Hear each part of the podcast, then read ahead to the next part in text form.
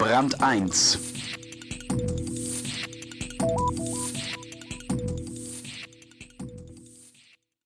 Einer ihrer Kritiker nennt sie, die Blogger, besessen, getrieben und nie zufrieden. Für die modernen Jungunternehmer im Internet gibt es den Begriff Zeit gar nicht. Sie haben einfach keine. Nie. Stefan Heuer über eine gefährdete Spezies. Bloggen, bis der Arzt kommt. Sich im Netz einen Namen zu machen, ist eine Leistung und eine Gefahr. Blogs neigen dazu, ihre Macher aufzufressen. Ein Text von Stefan Heuer.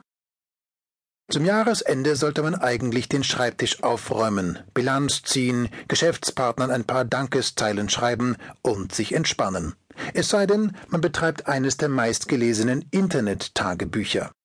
Die Bestie will gefüttert werden, idealerweise rund um die Uhr sieben Tage die Woche. Sonst sinken die Besucherzahlen und damit die Werbeeinnahmen. Für zwei prominente Blogger hatte dieser Dauersprint Folgen. Marc Orchamp, einer der führenden Köpfe des Netzwerks Blog Nation, erlitt Anfang Dezember 2007 mit 50 einen Herzinfarkt und starb eine Woche später. Tech-Blogger Om Malik, 41, erlitt über die Weihnachtsfeiertage ebenfalls einen Infarkt.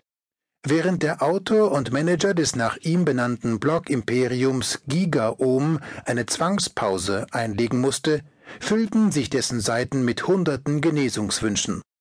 Trotz der beiden Unglücksfälle fahren Maliks Kollegen weiter Vollgas, ohne groß über die Risiken und Nebenwirkungen der neuen Medienwelt nachzudenken, in der Sofortjournalismus und unternehmerischer Erfolgsdruck das Privatleben weitgehend abgeschafft haben.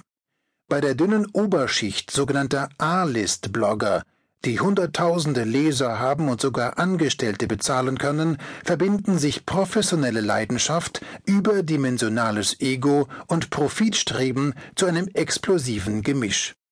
In einem seiner ersten Interviews nach dem Infarkt sagt Malik, Leute im Silicon Valley sind stolz auf Stress. Es ist eine Art Macho-Test, wer am härtesten ist und 20 Stunden Arbeitstage am längsten durchhält.